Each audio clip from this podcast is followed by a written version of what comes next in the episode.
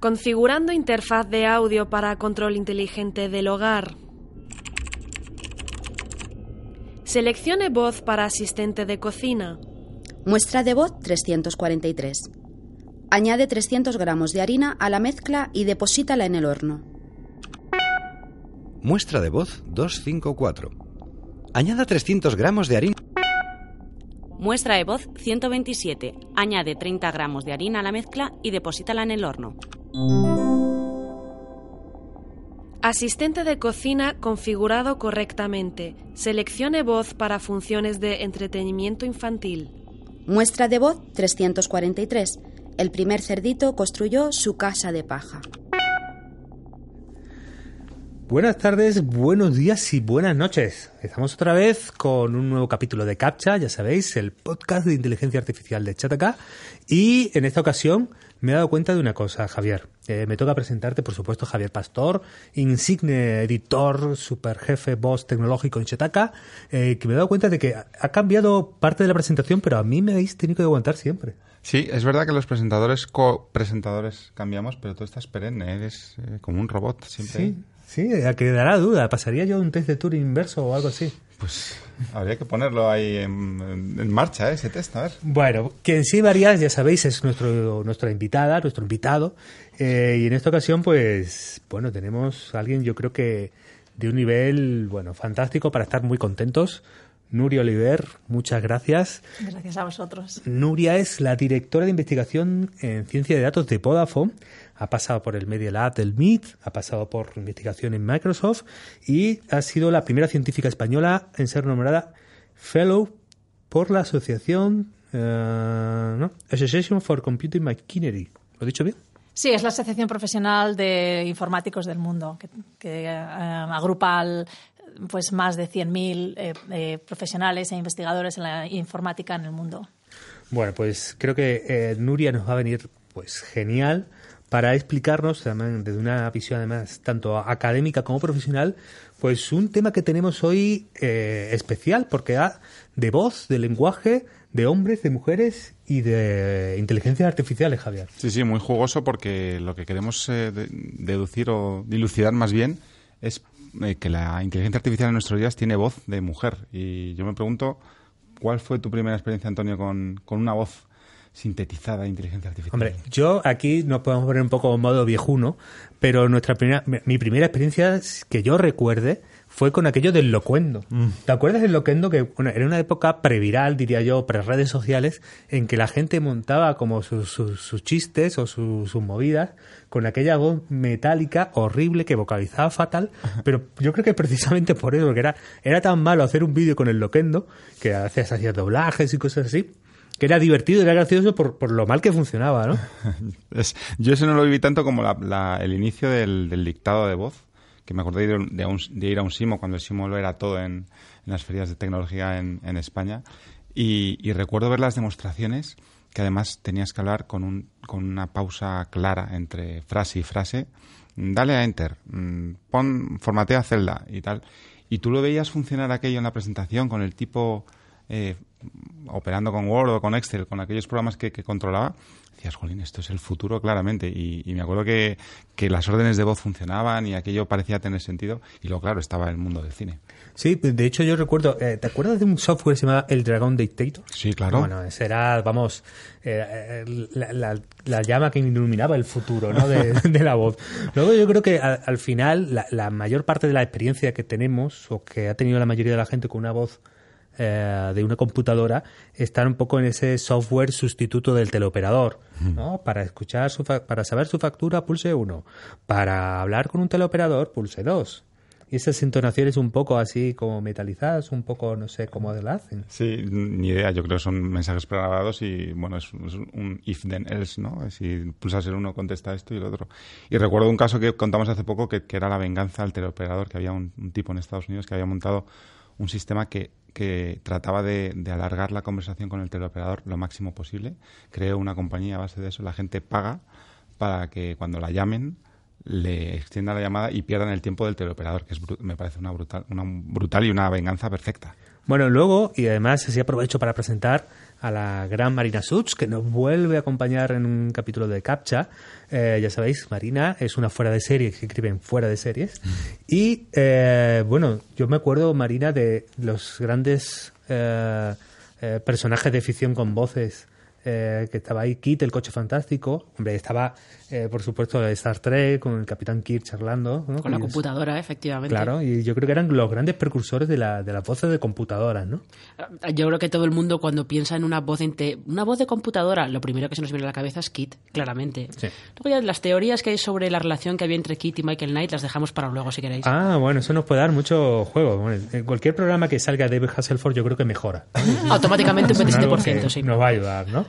Pero bueno, no nos vamos a meter todavía en el negocio de Marina porque, bueno, tenemos que hablar un poco también del, del desarrollo real, ¿no? De los productos, más allá de nuestros momentos viejunos, de qué, de qué productos y de, quiénes han sido los grandes popularizadores de, las interfaces de voz, no solo para mandarnos mensajes, sino para empezar a conversar. Sí, ahí tenemos la explosión del móvil, la que, ha, la que ha dado lugar con Apple cuando creó Siri, de repente explotó el mundo de los asistentes de voz, de repente todos querían estar ahí, Google Assistant, ahora antes Google Now, eh, y luego Alexa y Cortana, que se han introducido poco a poco, han trascendido el móvil, la pasan ahora a cualquier dispositivo, altavoces sobre todo en estos momentos, pero parece que todo puede tener voz, todo quiere oírte, escucharte y seguir tus instrucciones de voz, y hay una explosión clara.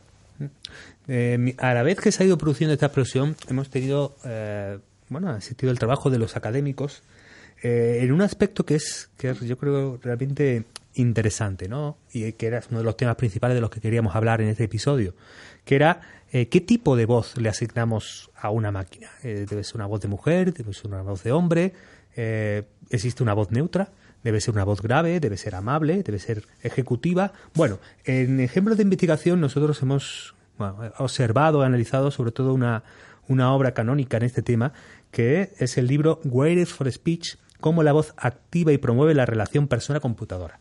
Eh, es un estudio, pues, nacido en, eh, en la Universidad de Stanford, publicado en 2005 por Clifford Nass y Scott Brave, y tiene realmente algunos hallazgos muy interesantes eh, sobre qué preferencias y cómo funciona esto de la relación mm, por voz entre máquina y humano. Uno de los primeros hallazgos curiosos que, hiciera- que hicieron en, en, eh, bueno, Nass y Brave fue que a los hombres, por lo general, les gusta más conversar con una voz de hombre, una voz masculina, eh, más que con una voz femenina. Y a las mujeres, en consecuencia, pues eh, tenían la misma, la- el mismo tipo de preferencia, es decir, que realmente como géneros nos gusta eh, que la voz de la máquina a la que nos dirigimos, con la que conversamos, pues tenga de una manera ficticia asignado aparentemente el mismo género que el que tenemos nosotros. Pero independientemente de esta identificación social, descubrieron que tanto los hombres como las mujeres tienen más probabilidades de seguir las instrucciones de una voz de una máquina si esa voz es masculina, lo cual ya nos mete un poco en el terreno y en la discusión de los estereotipos, prejuicios y formas de entender las relaciones alrededor del género. Incluso si una voz femenina transmite la misma información, con el mismo literal, eh, tiene menos posibilidades de ser obedecida tanto por hombres como por mujeres. Los autores acabaron teorizando en, este, en, la búsqueda de explicaciones alrededor de, de este hallazgo que, bueno, esto parte un poco de los supuestos eh, sociales aprendidos y que eh, una voz femenina, al menos en el punto, en el estado del arte en que se desarrolló este estudio, que desde 2005, eh, es vista, tanto por hombres como por mujeres, como una mejor profesora para las relaciones, lo afectivo, lo personal, mientras que es vista peor que una voz masculina en materias técnicas y en, bueno, en la, en la, ¿no? en la provisión de órdenes concretas e instrucciones concretas, lo cual nos mete, bueno, de alguna manera en, en un debate sobre eh, si nuestras relaciones con las máquinas y con los interfaces de voz van a estar pues salpicadas de estos estereotipos sociales. Sí, esa es la primera pregunta para Nuria, que es, eh, bueno, las inteligencias artificiales no tienen género, pero hay claramente prejuicios, hay estereotipos, hay un aprendizaje previo, una experiencia previa.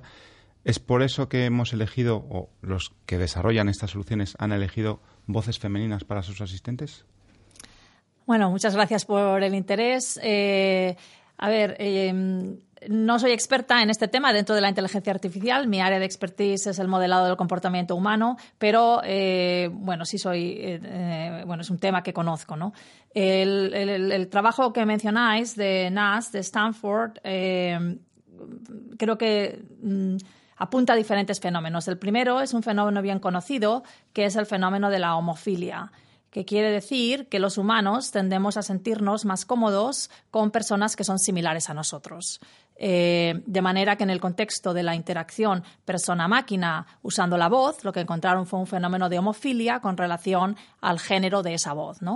Casualmente, eh, o, para corroborar este trabajo, eh, hace unos años realizamos un trabajo que no era con voz sintética de un ordenador, sino que era con los operadores eh, de los centros de asistencia a los clientes y encontramos también un fenómeno de homofilia en el que los clientes se sentían más cómodos hablando con operadores de su mismo género, que corrobora este, este resultado. Esto está por una parte. Y luego, por otra parte, está el otro tema importante que es un tema de sesgo de género. Eh, o de estereotipación de el papel que juegan diferentes géneros en la sociedad, donde lo que encontraron fue que las voces eh, atribuibles a ser femeninas eh, automáticamente las asociábamos a un papel pues de una madre, ¿no? De, de, cuidarnos, de darnos amor, de entendernos emocionalmente y una voz con características atribuibles al, al sexo masculino eran voces que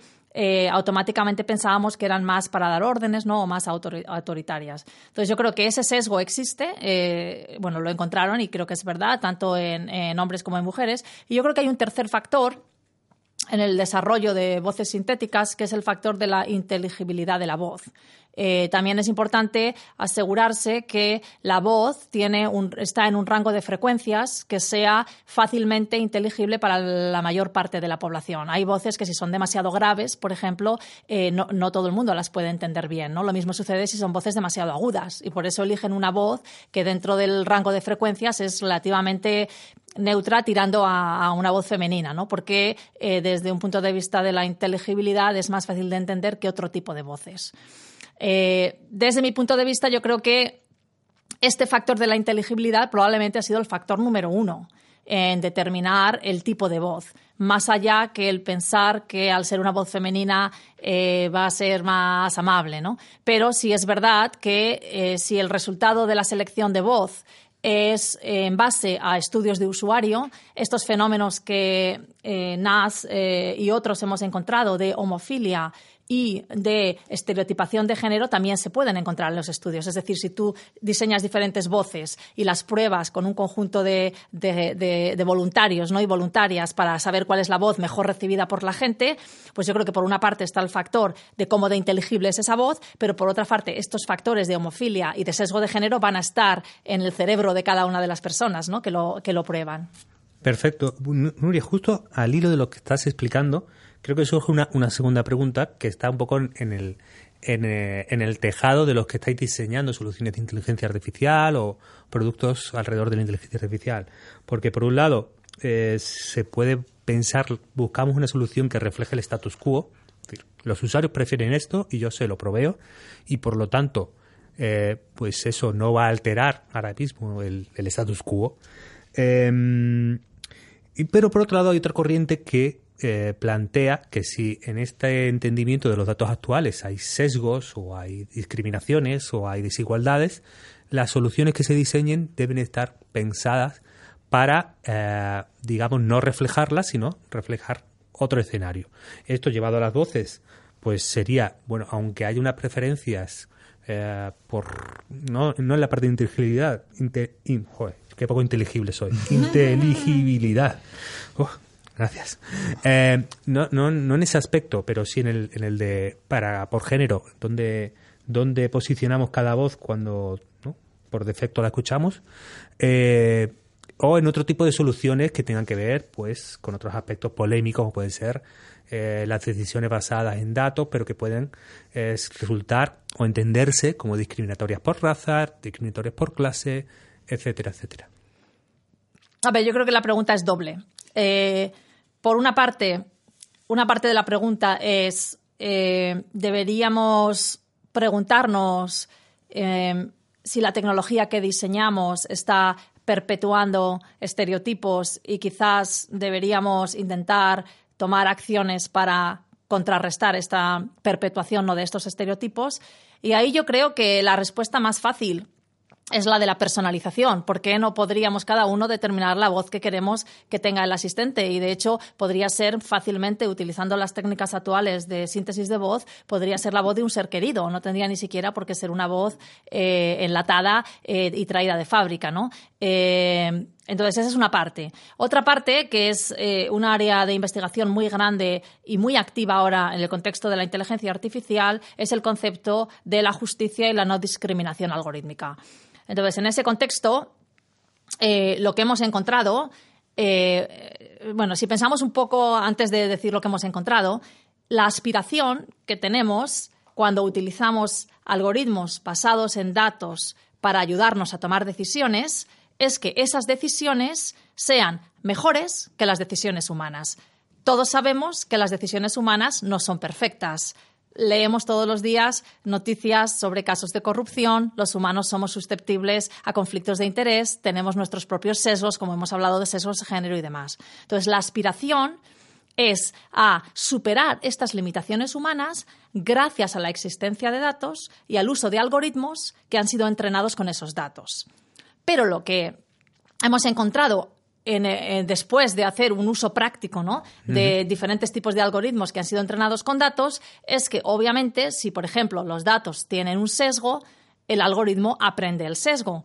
Pero no solamente es que aprenda el sesgo, es que muchas veces estos algoritmos intentan encontrar los patrones repetitivos en los datos que observan, de manera que si una clase minoritaria es muy minoritaria, el algoritmo incluso puede eliminarla y pensar que es ruido. Con lo cual, no solo es que captura el sesgo, sino que incluso puede amplificar el sesgo.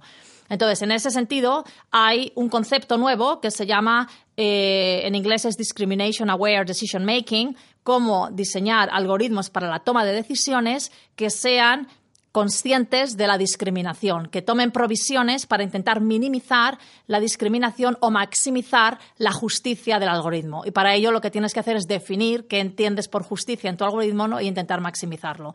Entonces yo creo que son dos temas relacionados pero no exactamente igual. Eh, en el caso de la voz, desde mi punto de vista, creo que lo más fácil sería poder personalizar la voz y que cada uno elija la voz que quiera.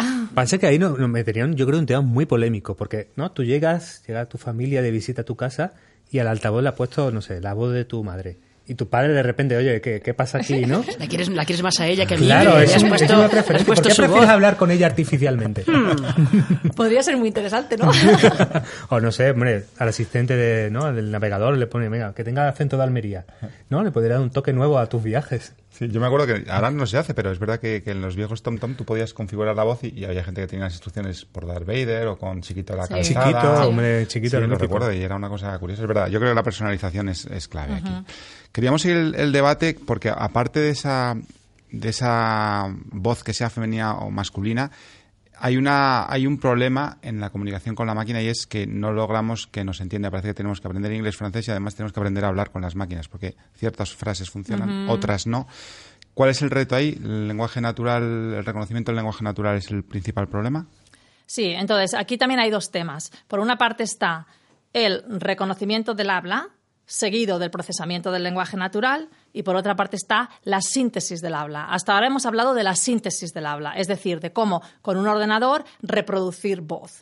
De lo que estamos hablando ahora es de cómo yo puedo hablarle a mi móvil o hablarle a Alexa o hablarle a mi coche o a quien quiera y cómo ese objeto tecnológico puede, en primer lugar, reconocer lo que estoy diciendo, que normalmente quiere decir pasar de audio a texto, y en segundo lugar, entender ese texto, ese contenido de lo que estoy diciendo. Y ahí hay dos áreas de investigación. Entonces, la primera área, que es el reconocimiento del habla, es un área en la que en los últimos 10 mm, años o menos hemos eh, conseguido unos resultados eh, inimaginables hace 10 años, ¿no? Donde eh, incluso en algunas tests, en algunas competiciones mundiales, eh, los sistemas artificiales de reconocimiento de habla son mejores que los humanos. Es decir, reconocen mejor, con menos errores, lo que estás diciendo. Esa es una parte. Y ahí estamos muy bien. Y eso es lo que ha permitido que podamos hablarle a nuestro móvil o que podamos hablarle a Alexa,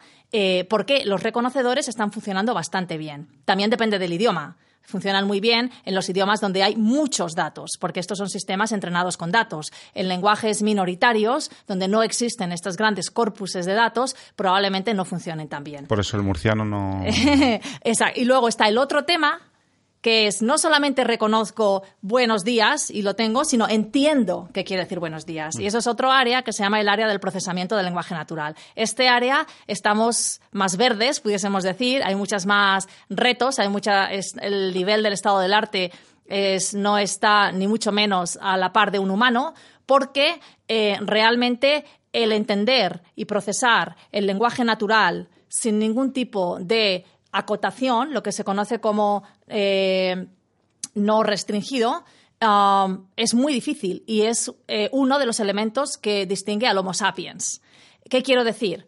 Eh, sí podemos hacer sistemas artificiales que puedan tener una conversación relativamente fluida en áreas acotadas. Yo puedo hacer un sistema que sepa mucho, yo qué sé, de viajes. Y si solo sabe de viajes, pues eh, pueda tener una conversación sobre viajes.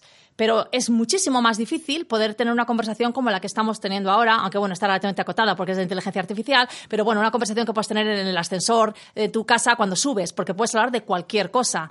Eh, y ahí es muy difícil para un sistema artificial entender el contexto que muchas veces determina el significado. ¿no? El lenguaje es ambiguo, es muy ambiguo. Y los humanos somos muy buenos a interpretar ese lenguaje ambiguo porque tenemos información de contexto. Y eso es lo que le falta ahora mismo a los sistemas eh, artificiales. ¿no? Además, eh, eh, los humanos utilizamos mucho la ironía, utilizamos frases hechas, utilizamos muchísimo contenido no literal y utilizamos mucho lenguaje no verbal que no podemos olvidar. De hecho, en la comunicación humana hasta un 80% del lenguaje puede ser no verbal. No es lo que se dice, es el cómo se dice. Y en esa parte eh, los sistemas artificiales también están mucho más atrasados, ¿no? Y eso es lo que nos causa frustración cuando pues le decimos algo amablemente ¿no? al móvil y como no nos entiende, lo decimos un poco menos amablemente y hasta que al final terminamos chillándole porque no nos está entendiendo, ¿no? Hoy o cambiamos el vocabulario y al final hablamos estilo indio, ¿no? Like, porque solo es lo que entiende esto, ¿no? En idiomas eh, hay diferencias porque supongo que en inglés se saca todo porque es el idioma de la investigación, el idioma un poco universal de la tecnología, pero en español, por ejemplo, es muy complicado entrenar a las máquinas para que nos entiendan mejor. ¿Es más complicado algún idioma que otro o es simplemente entrenarlo y entrenarlo?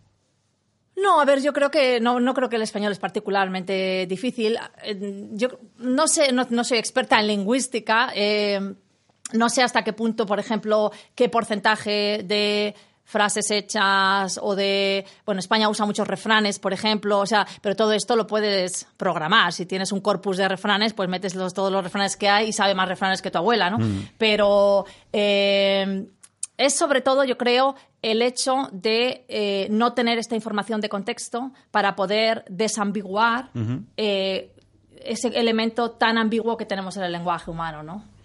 Muy bien. Bueno, eh, donde no va a haber mucha ambigüedad es en la conversación que ha tenido Javier, que siempre introducimos en cada capítulo, porque ya sabéis, eh, CAPTCHA lo hacemos con la ayuda y el soporte de Huawei. Eh, Huawei decir que era una empresa de móviles y de servidores y de redes, porque ahora es también una empresa de inteligencia artificial y bueno, Javier, como en cada capítulo, tiene su pequeña sección con Fabio Arena, Product Marketing Manager de Huawei España. Así es, vamos a ver qué nos cuenta Fabio sobre este tema de, la, de los asistentes, la voz y cómo eso influye en los productos de Huawei.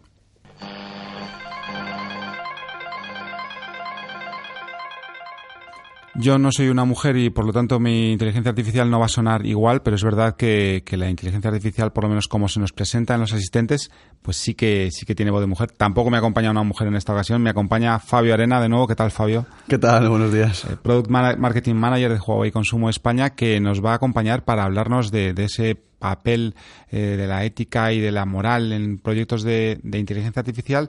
Y, por ejemplo, sabemos que Huawei está trabajando en una inteligencia artificial capaz de entender emociones humanas. ¿Nos puedes contar algo más sobre este proyecto y qué implicaciones podríamos ver a partir de él? Bueno, es que eh, precisamente es una de las, de las cosas que estamos trabajando y que se, está haciendo foco, de hecho, desde hace años ya.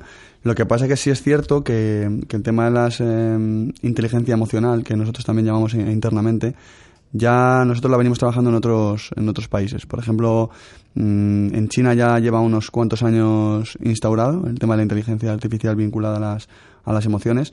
Y, bueno, en realidad allí se utiliza muchísimo el reconocimiento por cámaras, que es capaz de detectar tu rostro e incluso conocer, o bueno, directamente autentificarte cuando vas a entrar al trabajo en vez de tener que pasar una tarjeta, lo típico para logarte cuando entras al trabajo directamente él lo hace con el reconocimiento de tu rostro. Pero va más allá y la inteligencia artificial, en este caso, que te pongo en el ejemplo de, China, pues es capaz de detectar tu estado de ánimo, cómo te encuentras eh, emocionalmente, pues incluso si vas a trabajar y a lo mejor eh, estás más decaído o más motivado ese día, eso es capaz de reconocerlo.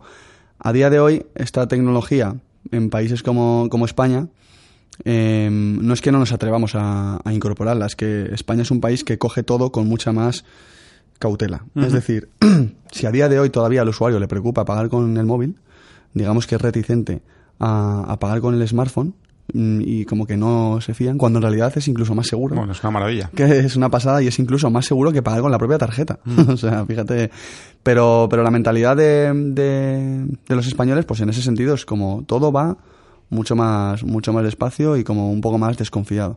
Entonces, pues, toda esta tecnología que en realidad nosotros ya venimos trabajando desde hace años, con el tiempo veremos cómo la vamos eh, introduciendo aquí. ¿Qué implicaciones crees que puede tener eh, esa, la implantación de esa tecnología a nivel global? Bueno, yo creo que al final eh, el reconocimiento de emociones mm, ya no solo se puede utilizar, pues como hemos visto el caso de vas al trabajo y te logueas, es capaz de autentificar que, has llegado al, trabajo y detectar tus emociones, sino también yo creo que en el campo, por ejemplo, de la, de la medicina, psicología incluso, ¿no? que haya eh, cámaras y sean capaces de detectar cuál es tu, tu, estado de ánimo y cómo te pueden ayudar cómo te puede ayudar el, profesional que tienes que tienes delante. Por eso al final y esto es muy importante decir que claro la inteligencia artificial no puede sustituir al ser humano. Es un es un apoyo o un extra al, ser humano pero nunca puede sustituir a, un ser humano. Muy bien. Pues perfecto Fabio. Una, una vez más te damos las gracias por acompañarnos. Muchísimas gracias a vosotros. Y nos vemos en el sexto episodio del próximo. Perfecto Precisamente queríamos retomar, Nuria, este, este tema de los dos grandes retos para la voz, que son, por un lado, no parecer robótica, sino parecer natural, como ocurría con Loquendo, mm. Antonio. Y el otro, tener ese punto empático de, captar la emoción del interlocutor, de ser capaz de adaptar el tono y su ritmo, algo que, por ejemplo, los teleoperadores no consiguen. Eh, parece que en el tema de, sintetizar la voz y hacerla más natural sí que lo hemos logrado. Quizás eh, entender esas, esa, ese tono, esa emoción, no lo hemos logrado. Eh, ¿Cómo están las cosas? Sí, a ver, en el contexto de la síntesis se puede utilizar eh, clips de voz humana y concatenarlos. Hay un proyecto interesante de una amiga mía en Estados Unidos que se llama Vocaloid, no sé si lo conocéis, que lo que hacen es sintetizar voz para personas que la han perdido. Eh, y, precisamente intentar solventar este problema de que su voz sintética fuese tan artificial ¿no? y tan metálica ¿no? y tan robótica. Ah, y lo que buscan es donación de voz. Eh, lo que hacen es eh, pedir a la gente que done su voz, eh, simplemente grabando, obviamente, para poder sintetizar luego voz natural que puedan utilizar personas que han perdido la voz y que tienen algún tipo de disfunción en, en las cuerdas vocales. Efectivamente, la parte más compleja, mucho más compleja, es la parte emocional, la parte interactiva, y como he comentado, que no entraría quizás tanto en el tema, bueno, un poquito en el, en el tema de la voz, es la parte no verbal, eh, que también entra porque no solamente es lo que dice, sino el tono de voz, el volumen, la velocidad, etcétera, ¿no? Eh, es muy, los humanos estamos eh, cableados de una manera muy sensible a ciertos tiempos y cierta interactividad en, la, en las conversaciones humanas, ¿no? Cara a cara. Eh, hay numerosos, eh, hay neuronas, por ejemplo, las neuronas eh, espejo, que son las que hacen que cuando yo hablo tú hagas así y me estás dando de alguna manera la indicación de que me estás siguiendo lo que digo, o puedes hacer ajá, etcétera, ¿no? Y todo esto son pequeñas muestras de que estás prestando atención a lo que estoy diciendo y también eh, pueden indicarme que quieres que me calle para que tú puedas decir algo, ¿no? Todo esto, si no somos capaces de reproducirlo en una, en una máquina, en un móvil o en un servicio, va a parecernos muy artificial porque estamos muy, muy, muy ah, cableados desde que nacemos a este tipo de interacción. Voy a dar un ejemplo antiguo y luego quizás tú quieras comentar el ejemplo de Google. Eh, hace mucho tiempo, eh, bastante, un poquito antes de que yo fuese como investigadora a los laboratorios de investigación de Microsoft, tenían un, un, producto muy poco popular que era este Clip, que se suponía que era tu asistente personal. Mítico Clip. Eh, eh, que bueno, si lo pensáis era muy visionario, porque en realidad intentaba hacer de alguna manera lo que están haciendo ahora los asistentes personales. Bueno, pues tenían otra versión que era de investigación, que era mucho más sofisticada, que era como un genio y podías hablar, hablar con, con este genio y, y, te contestaba ¿no? tus preguntas. Y encontraron que el factor, en uno de los, de los estudios, que el factor más importante para determinar cómo desatisfecha estaba la gente con esta interacción con este asistente virtual era el tiempo que tardaba el genio en contestarte. Y, eso es algo que lo tenemos, somos muy sensibles a esa diferencia de tiempo. Si era demasiado largo, perdíamos la, atención, ¿no? Si estaba ahí pensando, a ver, no entiendo lo que me has dicho y tal, olvídate. Pero si era demasiado corto, nos parecía intrusivo y pensábamos que no estaba siendo respetuoso, ¿no? Entonces, eh, hay muchos detalles que hay que tener en cuenta, más allá de conseguir procesar el habla, como hemos dicho, y reconocer el habla, ¿no? Porque la conversación humana es muy compleja y por eso, al final, eh, muchas veces terminando, terminamos mandando mensajes de texto, porque eh, igual nos resulta más, más fácil que, que otro tipo de conversación más compleja, ¿no? Ahí queríamos comentar precisamente lo que comentabas, que lo comentamos fuera del, programa, que era el, caso de Google Duplex, ese servicio que ha presentado Google hace poco en I.O. Y que, y que permitía realizar reservas de restaurantes o de peluquerías. La otra parte, el interlocutor, nunca eh, se enteraba de que era una máquina y de hecho surgió la polémica de, oye, tenéis que avisar de que esto es una máquina porque si no va a haber ahí un debate importante. Sí, y de hecho este es uno de, de los principios, eh, no sé si lo habéis hablado en este programa, pero hay un movimiento muy grande en el que también estoy involucrada en el contexto de considerar no solamente los aspectos técnicos de la inteligencia artificial, sino los aspectos eh, sociales y éticos. Y en el contexto de los aspectos sociales y éticos hay un potencial derecho que es el derecho a saber cuándo estás interaccionando con un, con un humano y cuándo estás interaccionando con un sistema artificial, ¿no? Porque efectivamente las expectativas, eh, bueno, eh, pueden ser diferentes y también eh, por, generar confianza en la persona, ¿no? Sí, además así no perdería mucho tiempo intentando ligar por internet con una inteligencia artificial que a lo mejor luego no te lleva a ninguna parte, joder. Bueno, si no sé si habéis visto la película Her. Comentábamos antes, eh, mientras preparábamos el, episodio del podcast, Marina, eh, el Gate en Twitter. Que, fan del nombre, soy muy fan de ese nombre.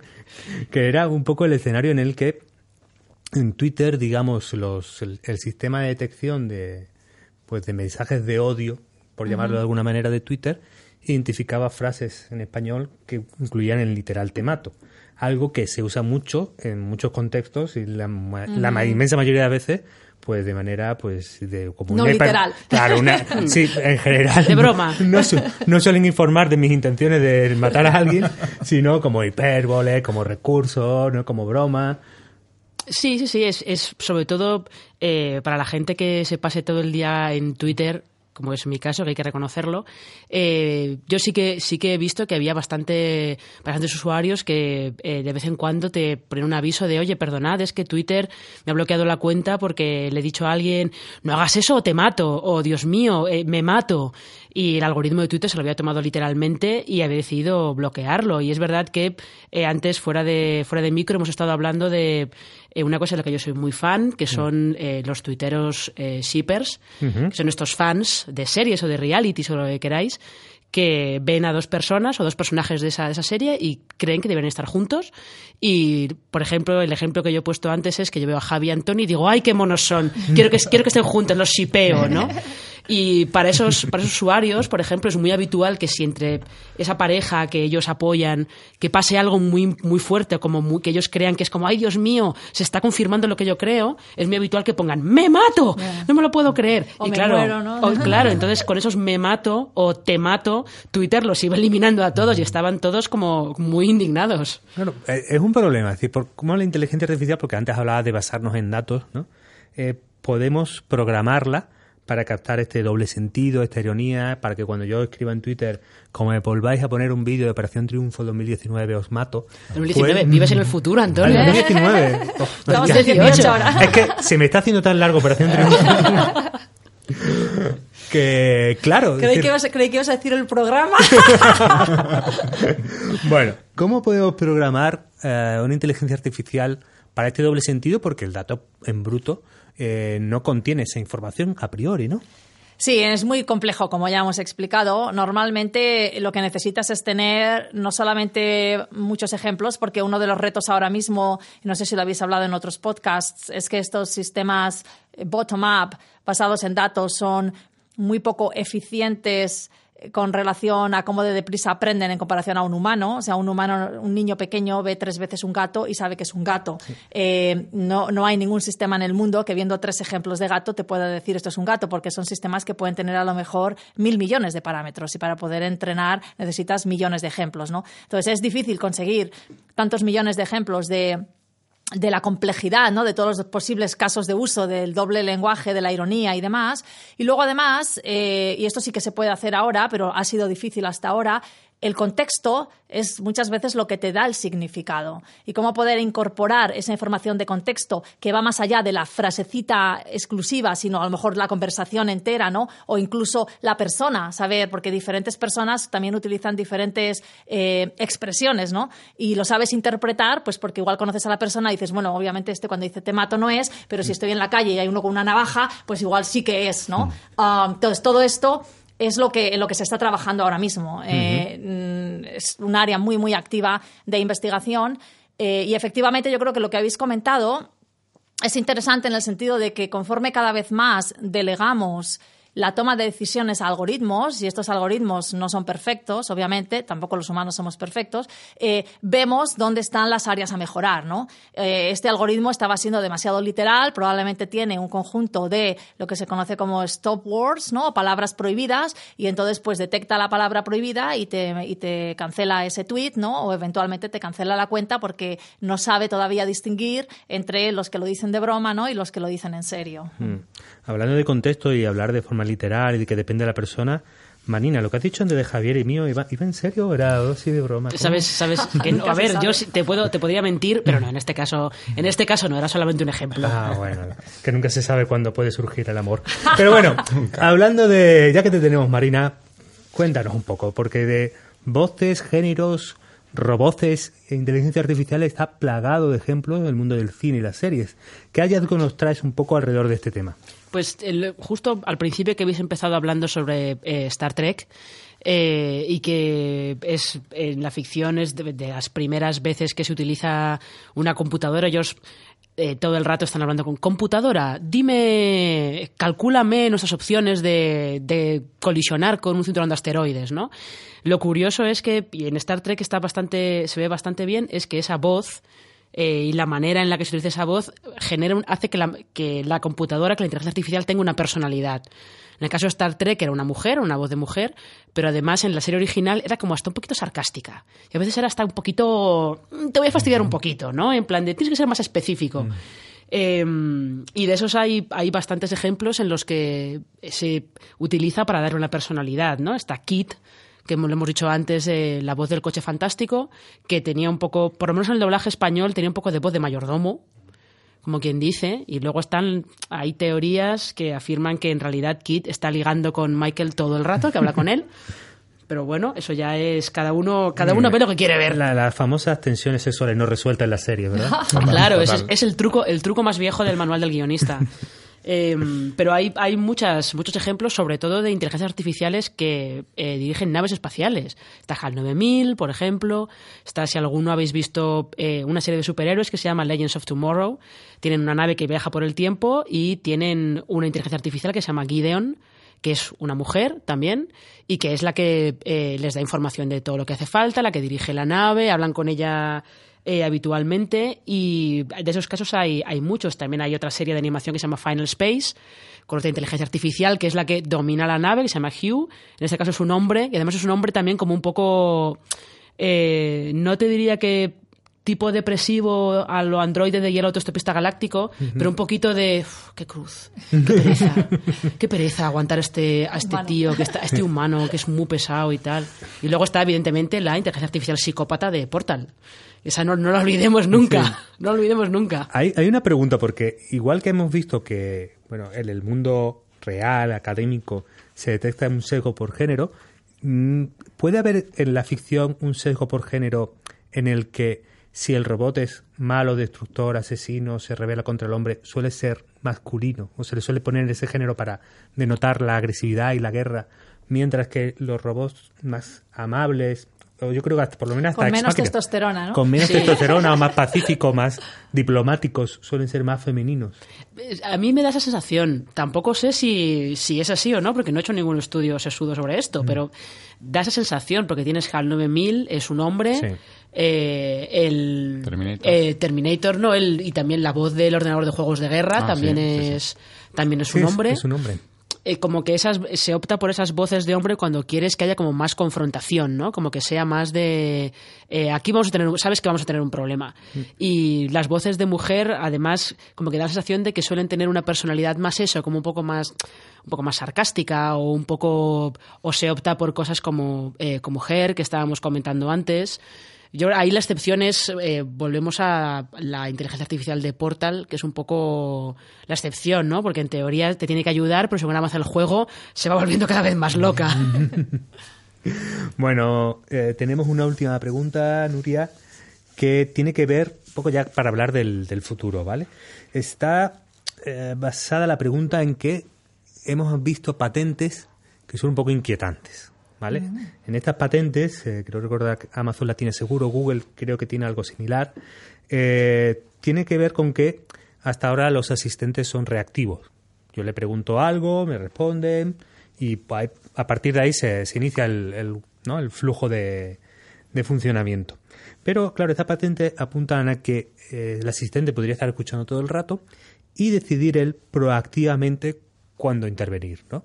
Yo siempre pongo el ejemplo de que la inteligencia artificial será ya definitiva e irreversible cuando eh, el robot de casa te diga no me pises lo fregado.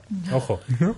Él detecta que tú vas a hacer alguna acción en la casa y proactivamente pues te da un mensaje para ojo cuidado, ¿no?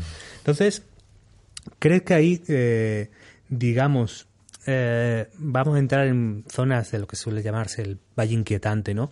En una preocupación de lo social, como tú hablabas, y de lo privado, porque de alguna manera ya nuestras fotos se las estamos regalando a inteligencias artificiales, hemos metido el altavoz en la casa y en el móvil, y parece que con la lluvia fina, gotita a gotita, acabaremos en un escenario de ese tipo o nos daremos cuenta de que, oye, aquí hay una barrera infranqueable que no lo vamos a dejar. Es muy buena pregunta. Eh, eso sí que es mi área, eh, eh, no el escuchar lo que hace la gente, pero la- el área del modelado del comportamiento humano computacional, que es de lo que estás hablando, ¿no? Eh, te puedo contar un poco mi experiencia personal. Yo, por el motivo por el que me interesé por la inteligencia artificial fue porque me di cuenta de que si queríamos que la tecnología nos ayudase, eh, iba a ser necesario que primero nos entendiese para poder saber en qué te puede ayudar, ¿no? Y entonces por eso decidí hacer mi doctorado y desde entonces llevo, pues ahora ya más de 20 años trabajando en cómo modelar el comportamiento humano computacionalmente. A lo largo de los años, eh, quizás mi opinión ha ido modulándose un poco, ¿no? Ah, eh, sigo, creyendo que en muchos casos de uso solo podremos realizar el potencial si realmente nos puede entender, ¿no? Y para poder tener una relación que sea más íntima, que sea más, que tenga más significado, que sea más personalizada. Pero efectivamente, el otro lado de la moneda está en que no estamos hablando de un sistema eh, aislado eh, que estás solo en tu casa y con el que tienes una relación exclusivamente tú. Normalmente estamos hablando de sistemas conectados que forman parte de una red de millones o cientos de millones o miles de millones de otros sistemas. Entonces, ahí es donde creo que eh, hay muchos debates y muchos dilemas, ¿no? desde, eh, obviamente, la privacidad ¿no? y la seguridad a también aspectos relacionados con la influenciación del comportamiento humano y la potencial, eh, ¿cómo se dice en español? Eh, mina, el potencial minado de la autonomía, que es uno de los principios básicos en la ética occidental, el principio de la autonomía. Cada ser humano debería ser eh, autónomo, debería tener la capacidad de tener sus propios pensamientos y, de poder decidir sus propias acciones. ¿no? ¿Qué pasa cuando eh, dejamos de realmente poder decidir nuestras propias acciones? No porque ningún dispositivo de estos nos vaya a dar órdenes, sino porque nos conocen tan bien que pueden preparar el contexto de manera que pueden predecir lo que vamos a hacer porque influencian nuestro comportamiento, ¿no? De una manera mucho más menos obvia, ¿no? Y más subliminal. Entonces, en ese contexto, como he comentado antes, más allá de los avances técnicos, hay un movimiento mundial para reflexionar sobre todo esto y que yo resumo en un acrónimo que es muy fácil de recordar en inglés, que se llama FATED, eh, que significa lo siguiente. La F es de justicia y hemos hablado, fairness. Eh, tenemos que entender si estos sistemas están discriminando o no y eh, poder cuantificar si hay algún tipo de discriminación o sesgo e intentar minimizarlo. La A es de accountability. Deberíamos tener claridad con relación a la atribución de responsabilidad de las consecuencias de las acciones que puedan derivarse del uso de estos sistemas. Y hay, hay eh, muchos ejemplos muy interesantes cuando tienes tecnología en tu casa, que está viviendo contigo, ¿no? Y escuchándote y sabiendo lo que haces. Luego está la T de transparencia. La transparencia eh, significa que una persona no experta pueda entender cómo funciona el sistema y por qué te está diciendo que hagas lo que hagas. Pero hay otra transparencia de la que hemos hablado, que es la transparencia de que el humano siempre sepa cuándo está interaccionando con una máquina cuándo está interaccionando con un humano hemos dicho FAT, ¿no? F-A-T. Ahora viene la E. Y la E es doble, es de ética y de educación. De ética es que estos sistemas deberían desarrollarse de acuerdo a un marco ético socialmente aceptado por la sociedad donde se estén desplegando, porque aunque hay principios universales, ¿no? Eh, definidos por Naciones Unidas, que aplican al mundo entero, hay otros valores éticos que pueden ser diferentes en función de la cultura. Hay culturas que son más, individualistas, por ejemplo, hay culturas que son más grupales. Y la E también es de educación. Eh, va a ser muy difícil como sociedad que podamos tener un debate informado sobre estos temas, como esta conversación que estamos teniendo ahora, si no sabemos de lo que estamos hablando. Y eh, mi observación aquí es que el nivel del ciudadano o ciudadana medio sobre estos temas es muy, muy, muy limitado. Y por eso eh, he hecho el esfuerzo de venir hoy aquí a hablar de esto con la esperanza de que, de que llegue más gente. ¿no? Y la última es la D. Y la D es de diversidad. Y la diversidad también es doble. La diversidad, y esto no lo hemos hablado, pero es un tema interesante, es con relación a diversidad en los equipos que generan estos sistemas, porque ahora mismo sistemas que usamos todos en todo el planeta y en todos los grupos demográficos están mayoritariamente diseñados por grupos muy homogéneos, y esto no es positivo, y de hecho se habla de eh, miles de millones de innovación perdida por falta de diversidad en los equipos y particularmente una muy notaria es la diversidad de género, donde estamos hablando de menos de un 20% de mujeres. Y también diversidad en el funcionamiento de los algoritmos. Seguro que habéis oído hablar o quizás lo habéis tratado en otro podcast, el, concepto del filtro burbuja. El hecho de que los algoritmos que modelan nuestros gustos tienden a encasillarnos. O sea, si Netflix piensa que me gustan las películas de terror, pues ahora ya estoy condenada a toda mi vida a ver películas de terror, ¿no? Cuando en realidad los sistemas de recomendación, cuando surgieron, surgieron para descubrir contenido a la gente, ¿no? Entonces, hay un área entera de investigación que es como inyectar diversidad en este tipo de modelos para evitar la creación de estos filtros burbuja que al final lo que hacen es mm, de alguna manera polarizar más la población, porque cada uno vivimos en nuestro universo de las cosas que nos gustan, ¿no? Y, nunca veo nada que no me guste, ¿no? Sí, por eso yo creo que Twitter insiste en enseñarme Operación Triunfo. Para que abras la mente. hablarás mucho sobre ella. Por, la serendipia en lo que tiene, que te ha tocado y te ha tocado. Bueno, Nuria, muchísimas gracias. Oh, gracias a vosotros, un placer. Clarividente y y, profunda a la vez. Así que, bueno, muchísimas gracias por acompañarnos en este podcast, en este episodio. Muchas gracias, Marina. Muchas gracias, Javier. A todos recordaros que no os vayáis todavía porque tenemos la resolución de la ficción justo al final, que nos podéis seguir en iTunes, en Evox, en Spotify, en chataca.com, en YouTube, lo tenemos en todos lados y en todos lados gratis, así que no os podéis quejar. Un saludo, chataqueros.